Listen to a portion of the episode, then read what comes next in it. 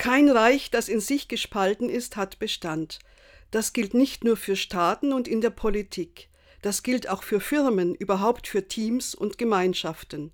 Es ist klar, wenn zum Beispiel in einer Familie sich Parteien bilden, der Vater mit der Tochter gegen die Mutter und den Sohn oder Kinder gegen Eltern und umgekehrt, dann wollen alle doch lieber weg.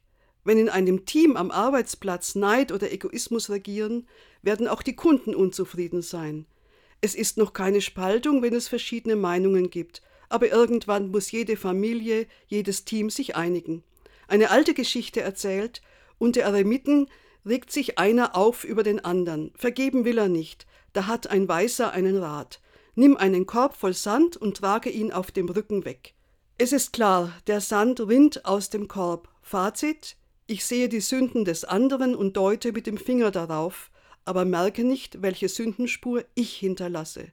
Ich spalte sozusagen das Negative von mir ab und belaste damit den anderen. Auch das gehört doch zur Fastenzeit, aufhören mit bösen Worten, zugeben, dass ich es brauche, in Güte angesehen zu werden. Seien Sie heute begleitet von Güte und Barmherzigkeit.